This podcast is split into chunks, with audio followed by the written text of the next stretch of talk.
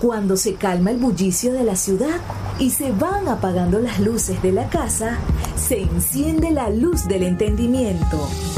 Desde este momento comienza Puerto de Libros, Librería Radiofónica, programa que contiene todos sus elementos tipo A. Puede ser escuchado por niños, niñas y adolescentes sin la supervisión de padres, madres o representantes.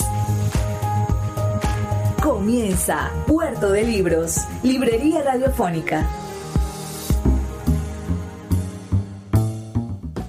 Bienvenidos a Puerto de Libros, Librería Radiofónica. Les habla Luis Peroso Cervantes, quien de lunes a viernes, de 9 a 10 de la noche, trae para ustedes este programa a través de la red nacional de emisoras Radio Fe y Alegría. 21 emisoras conectadas para llegar a cada rincón del país con buena literatura, buenos libros, opciones diferentes de ver la situación nacional y por supuesto recomendaciones para ser mejores ciudadanos, porque si algo que tenemos que tener claro es que no hay nada más peligroso para los corruptos, para los demagogos, para aquellos que nos prefieren ignorantes, que un pueblo que esté leyendo, que un ciudadano que tenga como arma su criterio. Y solamente podemos armar criterio leyendo, construyendo imaginación y generando cambios interiores. Porque los libros son ladrillos que vamos acumulando en nuestra alma y con ellos hacemos un templo, el templo del conocimiento. Hoy estaremos emitiendo nuestro programa número 224, 224 programas llegando a sus hogares con, con bueno, con estas, con estas, estos barquitos de papel que llamamos libros. Si me escuchan con diferente, es que estoy transmitiendo desde una desde una conexión de Zoom porque vamos a entrevistar en este programa a uno de mis escritores venezolanos favoritos. Vamos a entrevistar al novelista Álvaro de Marcos, que está en la ciudad de Caracas y como ustedes sabrán, yo me encuentro en la ciudad de Maracaibo. Álvaro, por favor, darles un saludo a nuestra audiencia en toda Venezuela de Puerto de Libros, Librería Radiofónica. Hola Luis Peroso, gracias, muchas gracias. Un saludo a todos los radioescuchos de Fe y Alegría y de este programa que sin duda alguna está construyendo patria de verdad, una patria literaria, una patria que se monta, que se para, que se, que se, eh, se enseñorea sobre las letras, sobre los libros y sobre el talento. Gracias, Luis. Ya Álvaro había estado invitado a nuestro programa con anterioridad. Ustedes podrán buscar su entrevista anterior en nuestra página web o en las plataformas de podcast. Nuestro programa número 83 fue dedicado al buen Álvaro de Marco, donde nos compartió un poco sobre su, vida, sobre su infancia, nos habló de cómo creció con sus tías, nos habló también de, su adolescencia y entonces hoy estaremos conversando más sobre las ideas literarias de Álvaro de Marco y sobre su más reciente novela editada por Sultana del Lago Editores que se titula Gracias Ulises por tus batallas. Esa es una novela que todos ustedes ya deberían estar leyendo en este momento. Vamos Mm, vamos de verdad a darles la oportunidad a ustedes de que, de que nos envíen sus opiniones. No se olviden reportar su sintonía al 0424 672 3597 0424 672 3597 y quiero comenzar Álvaro por por preguntarte por un suceso que, que que nos mantuvo entretenidos durante este año y fue el, proceso de impugnación casi que nos hicieron desde Twitter por haber postulado tu novela Sin Despedida, tu última, tu primera novela, publicada por Sultana del Lago, al premio Rómulo Gallegos. Cuéntanos un poco cuál fue tu impresión en el momento en el que nos empezaron a atacar por haber hecho esa, esa postulación. Bueno, fíjate, lo, lo, lo, primero que me causó fue molestia. Me molesté porque, porque realmente hemos caído en la intolerancia absoluta. Es decir, si bien estamos siendo gobernados por intolerantes, la intolerancia se, se ha adueñado del país, nos ha dividido, pero esa división nosotros la, la acentuamos cada vez más. Yo creo que no se trata de estar dividido, tampoco creo que, se, que uno deba pactar y, y, y, digamos, eh, dejarse seducir por, por, por lo que el, el, que está en el poder te ofrece, ¿no? Pero sí creo que uno debe mantener su posición y seguir siendo quien es. Eh, en una entrevista reciente que me preguntaban si yo me había reinventado, yo decía que a mí me causaba mucha mucha eh, suspicacia, incluso eh, desconfianza en, la reinvención. Yo no me puedo reinventar, yo sigo siendo quien soy. Simplemente voy a actuar en función de mis necesidades y voy a actuar en función de las circunstancias. ¿Qué pasa? Yo soy un escritor y como escritor yo sí quiero ser reconocido, yo quiero ser leído.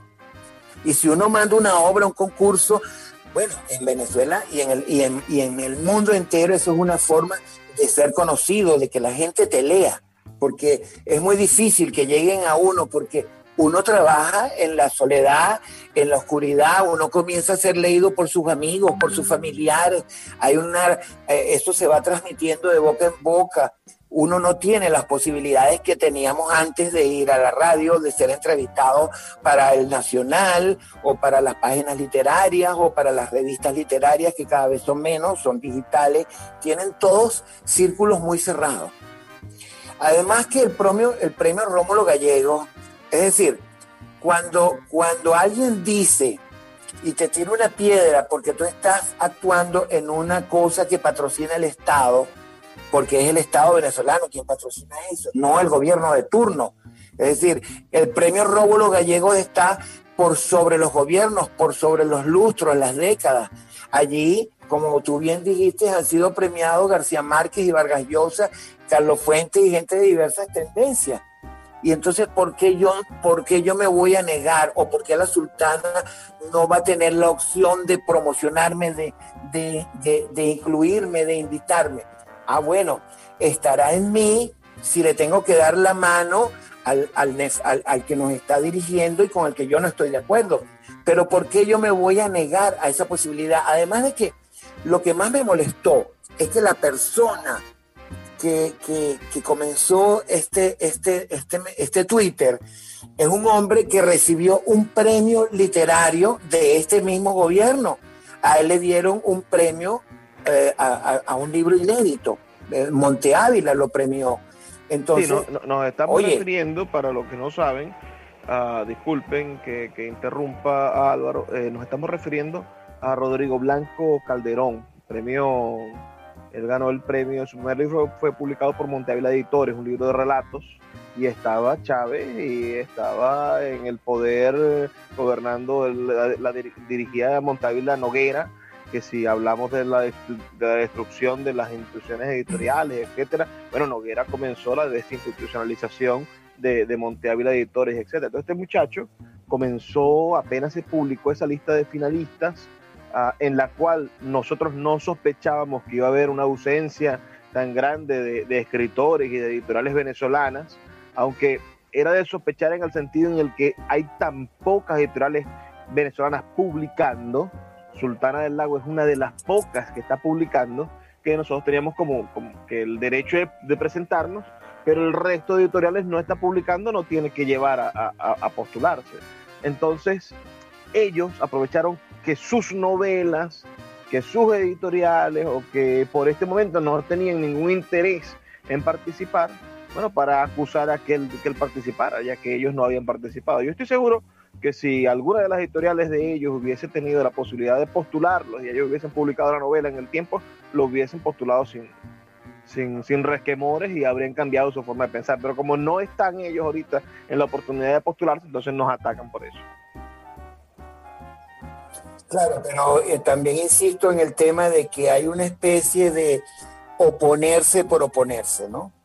Es decir, ellos no me conocen, ellos no saben, ellos no me pueden tildar a mí ni a la sultana y no tendrían por qué hacerlo. Es decir, estamos cayendo en el mismo juego de, nuestro, de nuestro enemigo. Es decir, nos han obligado a convertirnos en unos guerreros sin, sin serlo.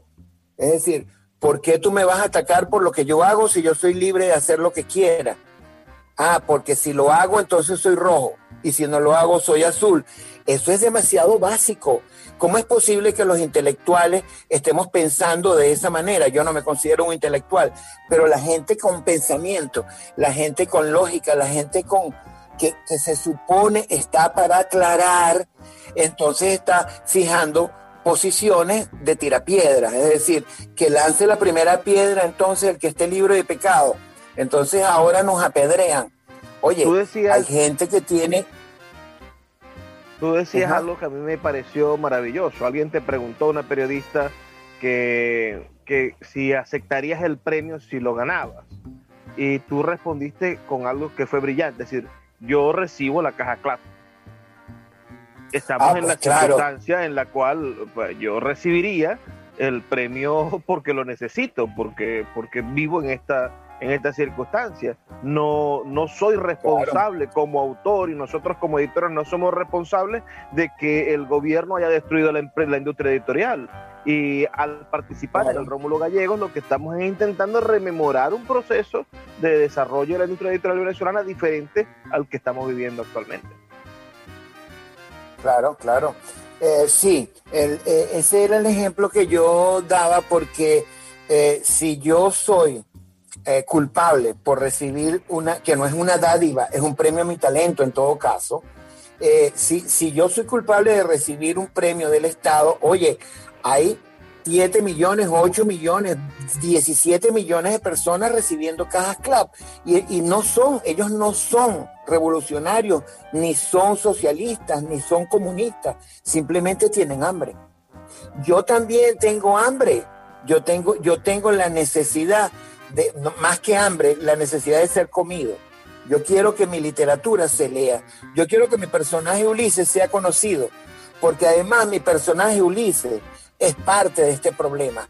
Es parte de, de lo que engendró la creación de este monstruo que nos está devorando a nosotros mismos.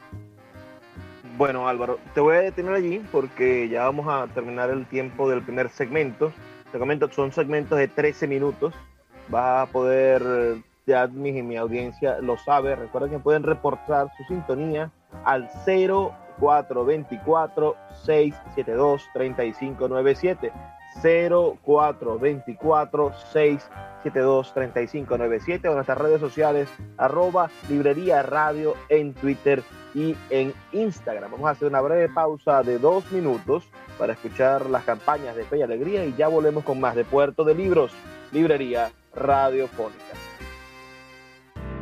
Escuchas Puerto de Libros con el poeta Luis Peroso Cervantes. Síguenos en Twitter e Instagram como arroba Librería Radio. El poeta Luis Peroso Cervantes le acompaña en Puerto de Libros, Librería Radiofónica, por Radio Fe y Alegría, con todas las voces.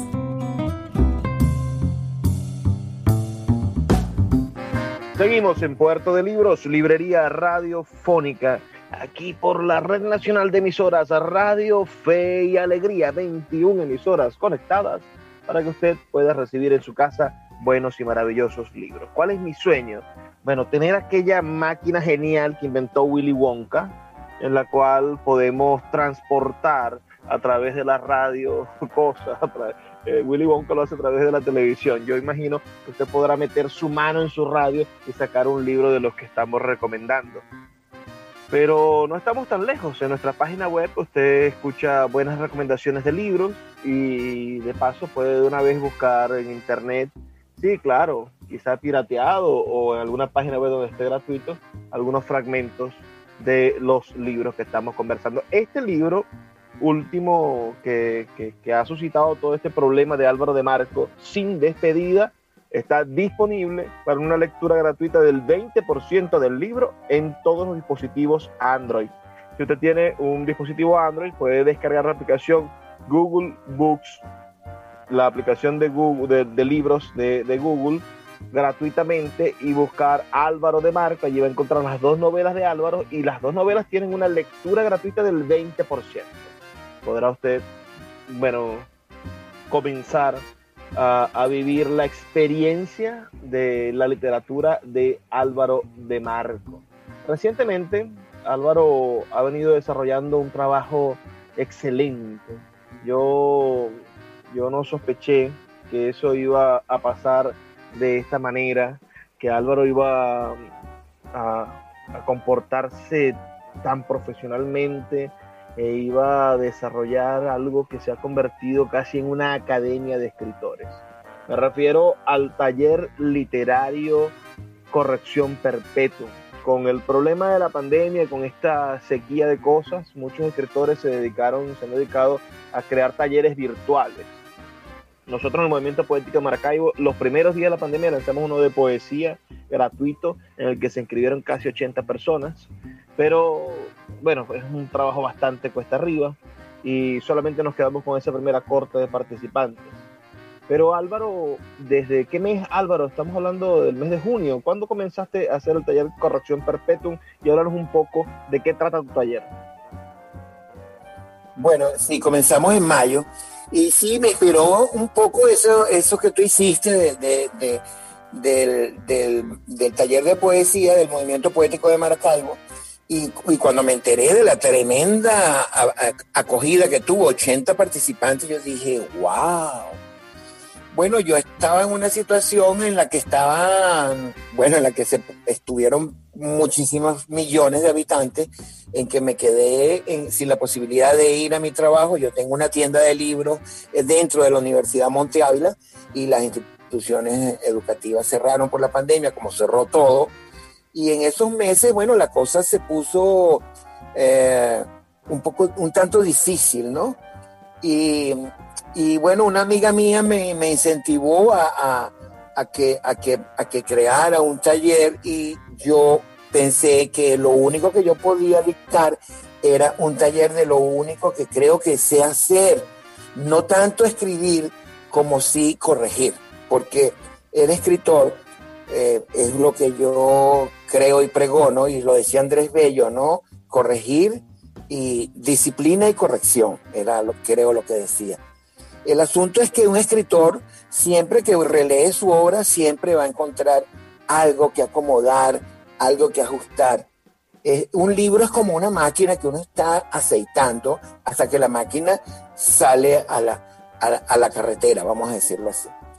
Bueno, sí, eh, yo hablé contigo y, porque, porque yo estuve en un taller literario, por cierto, con Carlos Noguera Mora. Eh, eso fue en el, en el 2015 y yo lo admiraba a él porque eh, los cuentos de la calle Lincoln fueron un libro que a mí me cautivó, ¿no?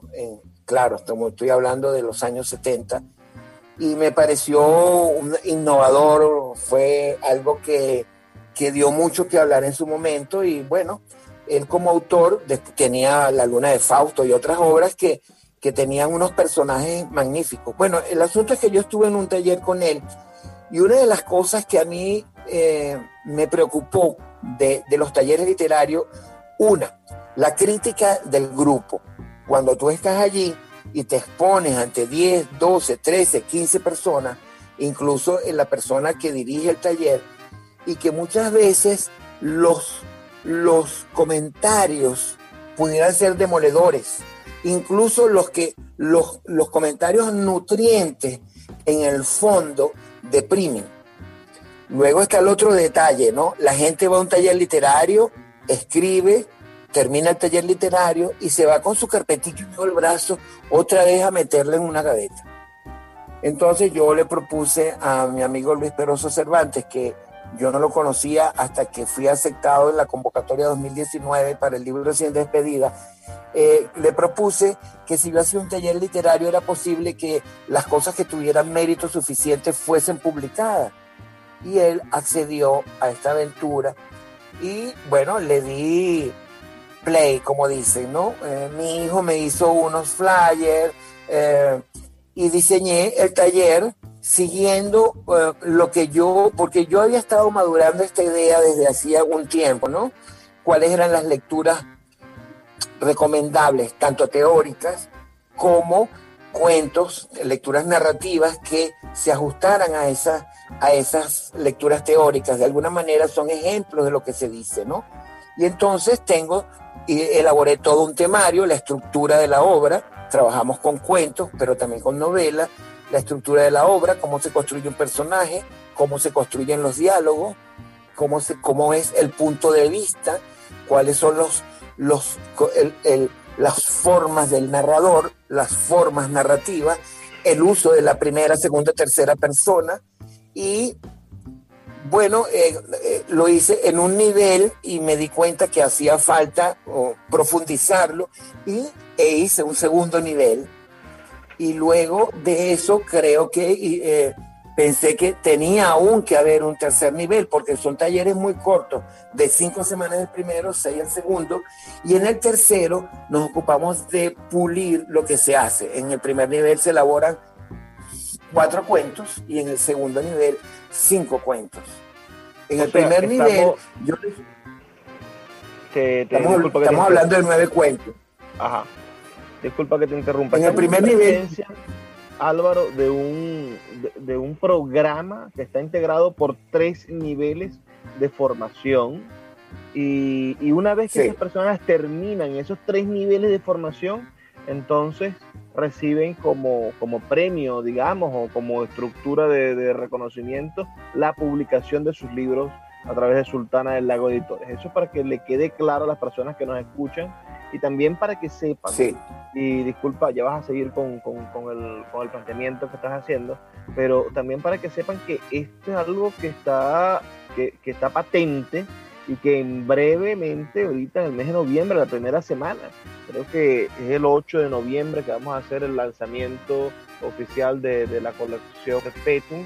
El sábado 7 de noviembre vamos a estar lanzando la colección Perpetuum, que son, son ocho libros, ocho libros de escritores venezolanos que participaron en ese primer taller de Álvaro, la primera camada.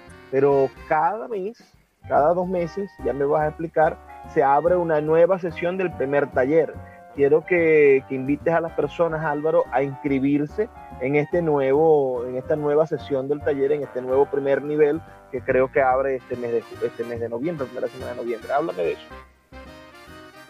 Sí, bueno, el, premio es un premio al, mérito literario, vamos a decirlo así. Que la gente que, que, claro, hay una evaluación permanente y, hay una construcción, un trabajo de, disciplinado permanente. Todas las semanas nos reunimos, yo, porque eh, lo que te decía, ¿no? De, de, los grupos que se reúnen y los comentarios a veces no suelen ser todos los nutritivos que quisiéramos. Entonces, la idea de este taller es que era mediante entrevistas personalizadas, digámoslo así, íntimas, yo y el escritor, el escritor y yo. Yo leo el texto, comentamos las lecturas y luego leemos el texto, cuáles son sus fortalezas, dónde hay que trabajar. Hacemos todo tipo de correcciones ortotipográficas, de estructura, de forma, de mensajes intrínsecos, profundos, del subtexto, de qué es lo que tú quieres decir, de hacia dónde vas. Trato de construir, más que un escritor, de descubrir su voz. Todos tienen una voz. Eso es innegable, que he tenido una suerte que aquí el talento ha llegado. Es decir, hay gente que desde el principio, y lo otro, que veo cómo evolucionan, pero hay gente que desde el principio tiene algo que contar, quiere decir algo, Aquí hay gente que no había escrito jamás un cuento y va a publicar su primer libro, como el caso de Fabiana Scoglio, una ingeniero que está en, en Bolivia y que, bueno, tuvimos el placer de tenerla en el taller y wow, la imaginación de esa mujer me, me, iba cada semana descubriendo un universo maravilloso que muy probablemente ella misma ignoraba. No estamos descubriendo talentos, estamos permitiendo que ellos mismos afloren. Si eh, cada seis semanas, cada siete semanas, estamos abriendo un nuevo primer nivel. Es decir, que permanentemente hay los tres niveles. En este momento han pasado ya 38 personas y, en la actualidad hay como 20 entre los tres niveles. Em, el 6 de noviembre es el próximo. En arroba Álvaro Di Marco en Instagram pueden ver desde testimonios de los talleristas hasta el, el donde yo los he entrevistado en un espacio que hemos denominado Espacio Perpetuum, donde yo los entrevisto y ellos hablan de su trabajo y de lo que ha sido la experiencia. Hemos tenido desde un marino mercante y periodista de 84 años hasta jóvenes estudiantes de 18 años. Y de verdad que el abanico temático, el abanico además eh, de, de técnica narrativa que cada uno ha utilizado es muy diverso, es muy diverso. Y bueno, yo yo también me estoy nutriendo muchísimo como escritor, porque, bueno, siempre dicen que el maestro es el que más aprende. Y cada vez que leo cuentos y cada vez que analizo cuentos con ellos y que, y que descubro cosas en ellos, y también voy descubriendo cosas que, que, que, que me van a mí permitir escribir de alguna manera mejor. Yo creo que esto es una cosa biyectiva, es una cosa dialéctica, es una cosa donde todos nos estamos nutriendo.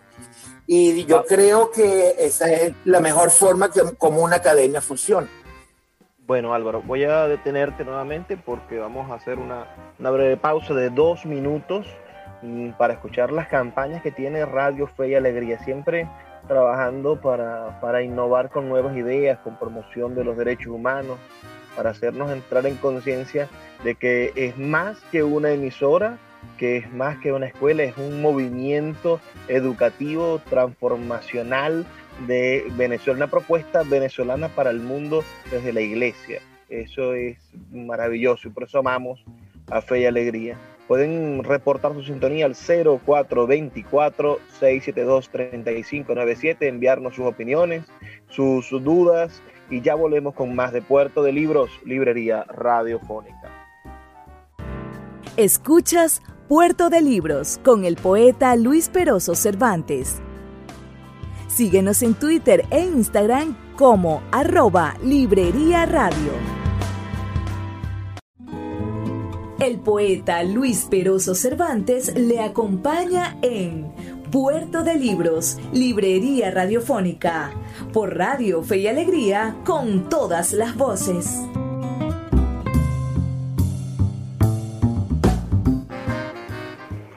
Seguimos en Puerto de Libros, librería radiofónica, por aquí por la Red Nacional de Emisoras Radio Fe y Alegría. Recuerda que puedes reportar tu sintonía, decirnos de qué parte del país nos estás escuchando a través del 0424 672 3597. Si me escuchan con una calidad de audio menor a la que venimos trabajando, es porque estamos conectados a través de Zoom de esta plataforma virtual que, está ahora haciendo, cambiando la manera en la que las personas se reúnen.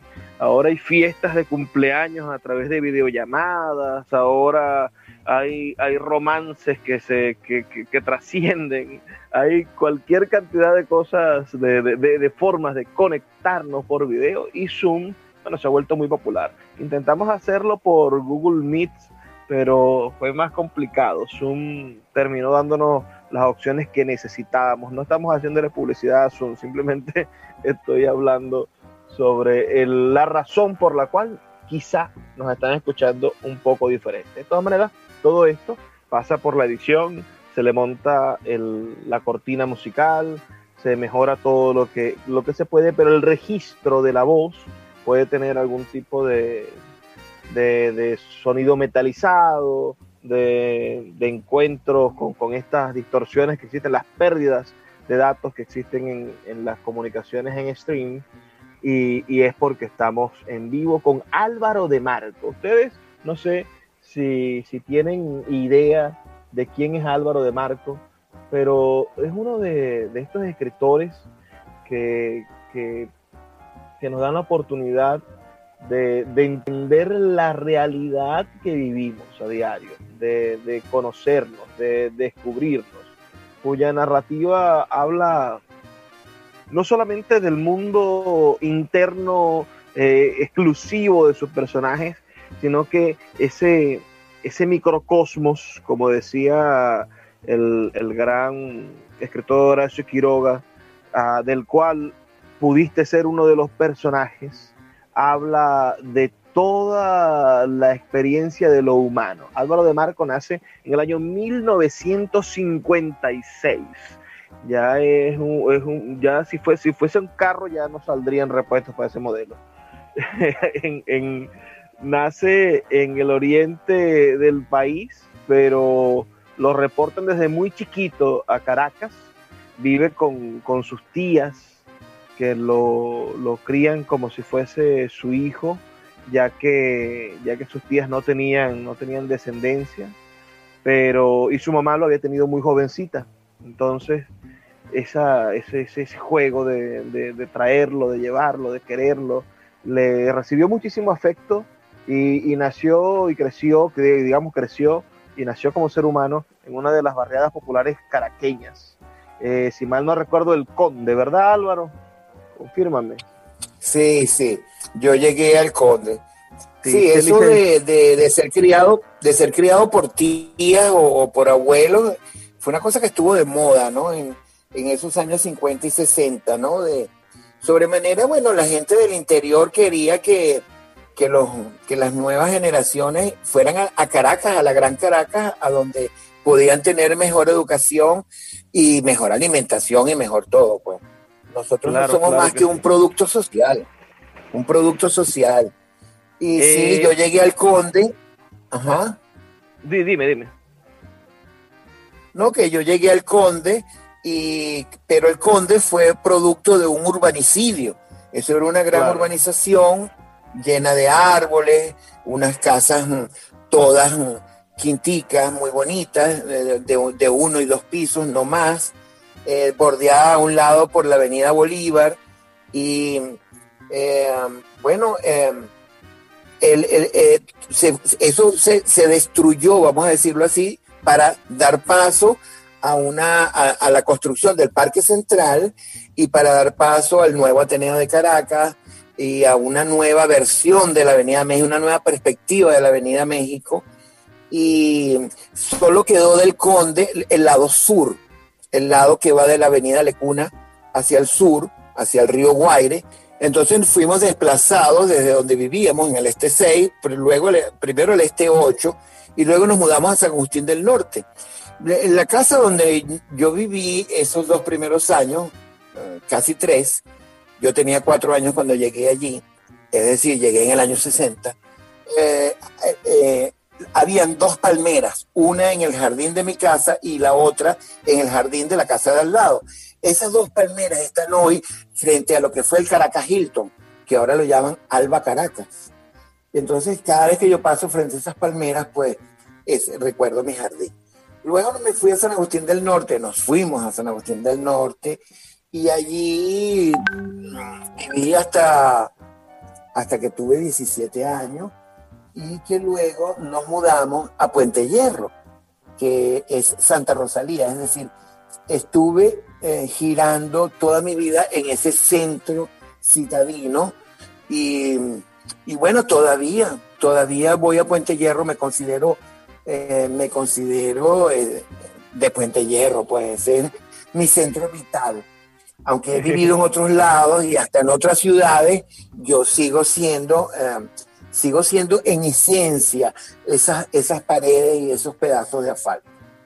Bueno, Álvaro, yo todo esto lo decía porque estoy leyendo tu biografía, pero me detuve en ese año 56 en el que naciste y ahora me voy a ir al año en que te graduaste, porque eh, a pesar de que en el 56 eh, fue tu nacimiento, como te digo, en el oriente, como les dije a todos, en el oriente del país. No fue sino hasta 1994, los 38 años de edad, que obtienes tu licenciatura en letras en la Universidad Central de Venezuela. 38 años, es ya una, una edad como para no para, tener un montón de carajitos cerca, porque cuando, cuando yo empecé a estudiar letras, empecé a vivir los 17 años. Eso quiere decir que, que no me, si me hubiese graduado a tiempo, cinco años, a los 22 estuviese obteniendo el título, eh, imagino que te pasó lo mismo, tener un poco de carajitos de 20, de 18 y 19 al lado, siendo tú ya un, hombre con, hijos y todo, y con familia. Sí, sí, sí. Bueno, eh, esos son los vericuetos de la vida, porque yo salí de bachillerato a los 18. Pero ¿qué pasó? Que, bueno, me enamoré, me casé muy joven, tuve un bebé, Em, y entonces tuve que trabajar y, dejé de, lado la universidad, mm, eh, me, me, encaminé profesionalmente hacia otra área y me quedé allí y, y, una cosa me fue llevando a la otra. Y entonces 20 años después fue que me gradué, como tú dices, pero yo empecé en la Universidad Central a los 33 años. Hubo algo que determinó un cambio en mi vida y, entonces sí, me tocó estudiar con chamos de 17, 17, yo creo que los más adultos tenían 20 años. Para todos el pero señor no era, pero eh, sí, pero rápidamente pasé a ser Álvaro y luego Alvarito. Pero en algunos casos, yo no era el único mayor, porque no sé si tú sabes la, la, esa construcción muy mal hecha. No sé si tú sabes que la escuela de letras funciona de noche. Nosotros comenzábamos a las 5 y 15 hasta las 9 y media de la noche. Entonces había muchos adultos, no muchos, pero en cada salón habían siempre 3, 4, 5 personas de mi edad. Yo tenía 33, pero también había gente de 42 y de 50. Y sí, los, eh, había como, como una... Pero eh, hay algo en Venezuela y bueno, en la Universidad Central que es una cosa donde todos se integran. Allí eh, vamos a decirlo así, que ricos y pobres, eh, viejos y jóvenes, hay todo el mundo, eh, comienza una real camaradería, un real compañerismo. Yo creo que además, no sé si es el, la atmósfera de, la UCB, que es tan fresca, diáfana, tan, tan sublime, tan, tan que te atrae, porque la Universidad Central es un imán una vez que uno entra allí y eso comienza a ser tu centro, eso es un universo y es un universo cerrado. Aunque ese universo también es una muestra del universo que hay afuera. Pero lo, que siempre se le ha reclamado a la academia, ¿no? La academia siempre se le ha reclamado el hecho de, estar aislada, de tener su propio mundo, de no mirar hacia afuera, de no entender los problemas que tiene el país, etcétera, y, y eso obedece a que, a que sí, el, tras, lo, tras la cerca, tras los murales de Zapata, más allá del, del, jardín botánico, uh, pareciese que el país uh, andara a un ritmo diferente que la universidad. Sí, es probable.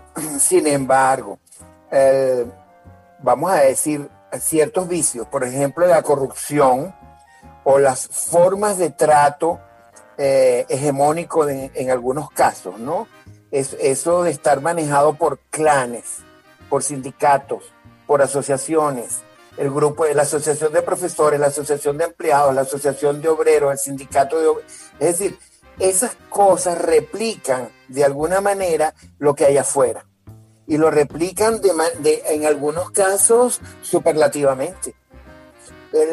yo creo que el estudiantado se salva de eso porque el sin embargo el estudiantado también se divide, el estudiantado también se politiza. hay una excesiva politización del, al menos de lo que fue la Universidad Central que a mí me tocó. Sin embargo, hay gente, como le pasó a ese personaje que yo construí, que se llama Ulises, que él se sacudió un poco de todo eso, porque había una bohemia, había un mundo intelectual que en paralelo tenía tanto peso, así como hay gente que estaba soñando con tumbar gobiernos con piedras, había gente soñando con convertirse en, en unas vacantes, en unas fiestas báquicas, en, unos en unas dionisíacas. Es decir, había gente eh, pensando en el cielo y otros en el subsuelo. Eh, había, había de todo. Realmente, bueno, no sé si, si será aún así. Yo creo que no. A mí me parece que todo en Venezuela se ha empobrecido, sobremanera el pensamiento. considero que los jóvenes tienen una gran alternativa sobremanera por la tecnología que manejan, pero, pero yo creo que las posibilidades eh, de pluralidad han, han ido mermando. Bueno, la, lo veo así. La universidad también ha perdido el, rigor y, la, y las posibilidades de la vida académica no solamente por, por, ahora por la pandemia, ¿no? Y la estructura virtual, ya la Universidad del Zulia, que, que, era, ya, ya no es la misma, la Universidad Central imagino que lo mismo, no, los comedores no funcionan, un estudiante no se puede entregar a estudiar a 100%. Vamos a hacer otra pausa, Álvaro, ya llegamos a los próximos 13 minutos, así que vamos a hacer otra pausa para que tengamos la oportunidad de reportar la sintonía a todos ustedes que nos escuchan en diferentes partes del país. Sobre todo agradezco muchísimo la, la audiencia de los amigos del estado de y que siempre están pendientes de nosotros.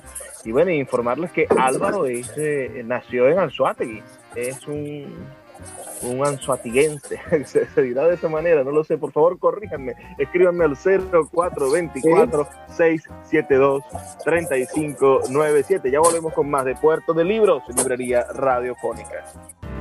Escuchas Puerto de Libros con el poeta Luis Peroso Cervantes. Síguenos en Twitter e Instagram como arroba Librería Radio. El poeta Luis Peroso Cervantes le acompaña en Puerto de Libros, Librería Radiofónica, por Radio Fe y Alegría, con todas las voces.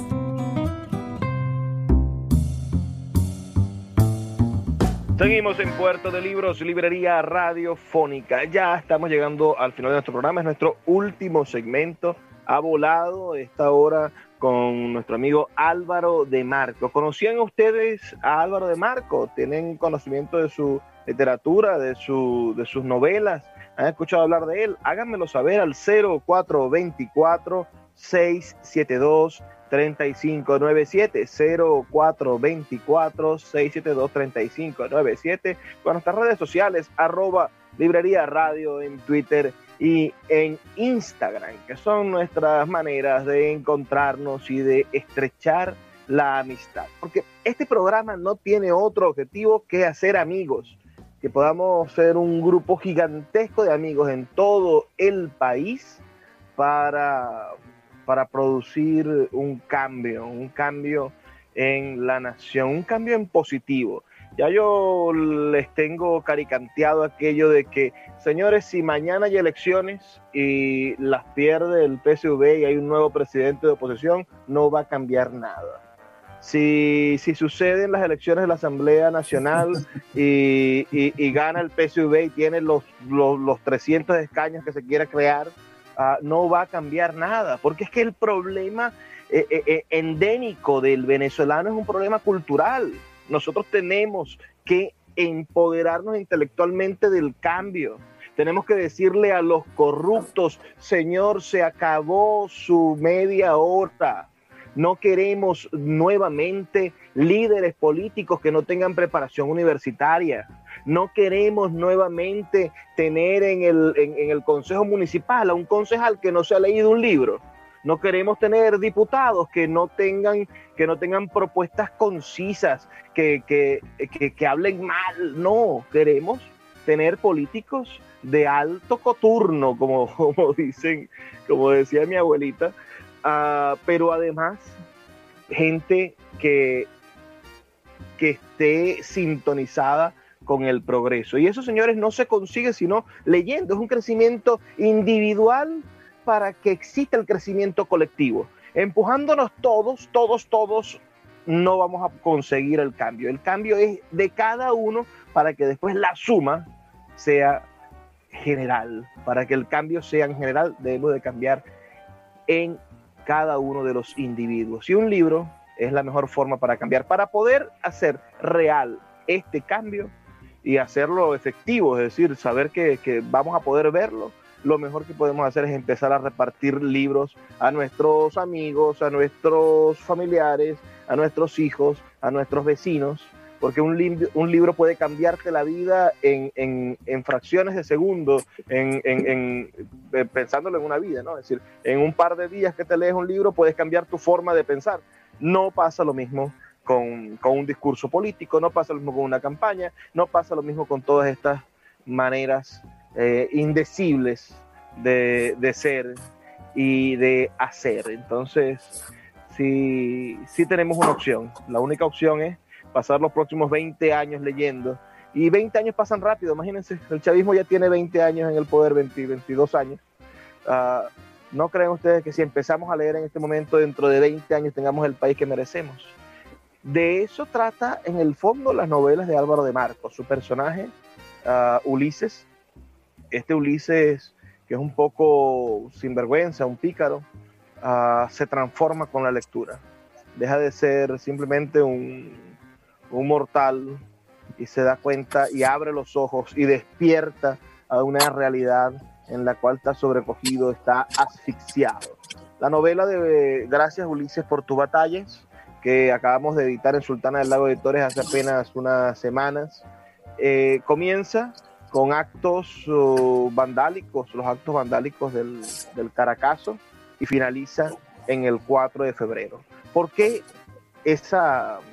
¿Por qué a un personaje como Ulises, Álvaro, un personaje como Ulises que es hedonista, un personaje como Ulises que, que está en búsqueda de, de, de la fiesta, de, de, las relaciones sexuales uh, plurales y, y, ¿cómo se llama? Y promiscuas con diferentes mujeres. Uh, ¿Por qué Ulises de, e, en ese extravío también ulisiano, ¿no? En ese extravío de la, del odisíaco que tiene, que tiene tu personaje en esa Caracas que, que se parece a ese mar Egeo lleno de, de, de circes, lleno de, de, problemas. ¿Por qué este personaje tuyo decide tener el periplo o tú decides meterlo en el periplo del Caracazo el 4 de febrero? Bueno, fíjate, um, yo creo que lo que pasa es que hay un antecedente que es sin despedida, porque esto es una trilogía y en la primera parte el personaje, aunque sí tiene cierto desarraigo, no ha logrado, porque él es un romántico en esta primera parte, es un enamorado. Él quiere ser artista, él ha estado, sí, como tú dices, cultivándose, un hombre que lee. Y casualmente, eh, esta novela, en esta novela, él comienza a estudiar letras en la Universidad Central de Venezuela. Pero eh, al poco tiempo de ocurrir esto, eh, o, sucede el llamado Caracazo. Entonces, con esto da inicio la segunda novela. Bueno, no precisamente con eso, él hace un viaje y, al regresar de ese viaje él cree que ha asesinado a alguien en un, en un desafuero, en un desorden erótico con una pareja que tiene, eh, este, con exceso de trago, él cree que la asesina y se siente, además de criminal, eh, se siente que está huyendo de la posibilidad de, de ser atrapado. Bueno, sucede que al final no ha matado a nadie, todo ha sido un malentendido, y estalla, eh, estalla este fenómeno social que él y como él, millones, incluso los que participaron, no sabían que podía ocurrir. De alguna manera, no es que Ulises abre los ojos, Ulises es sorprendido. Ulises en ese momento es asaltado por la realidad. Él no sabía qué potencias estaban suscitándose a su alrededor en el, en el, en el terrible momento que se ocurre, hay como un despertar. Se siente que es un ingenuo y llora su ciudad.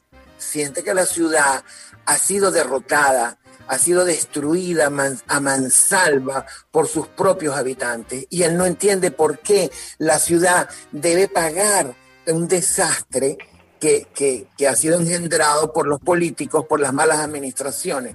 Y se da cuenta también que él le ha dado la espalda a eso y se siente además eh, que no es él solo el que ha dado la espalda, que él es cómplice por omisión, que él no se preocupó porque había gente que no tenía educación, aún estando él estudiando tardíamente, que él no se preocupó porque habían pobres, que él jamás se preocupó por el grado de descomposición de la ciudad, que él que la descomposición era tal que la propia descomposición estaba descompuesta, es decir, no había sociedad, habían girones de sociedad, eran grupos de clanes enfrentándose por pedazos de sociedad, pedazos de sociedad económica, pedazos de, poderío,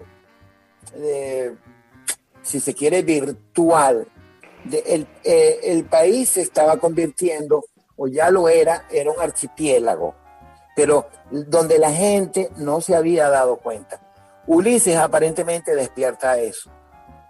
y él, no, él, él, él toma otra actitud y su actitud es consigo mismo porque él quiere ser un artista y él cree que su camino de artista es superior al que puede ser un país o una nación.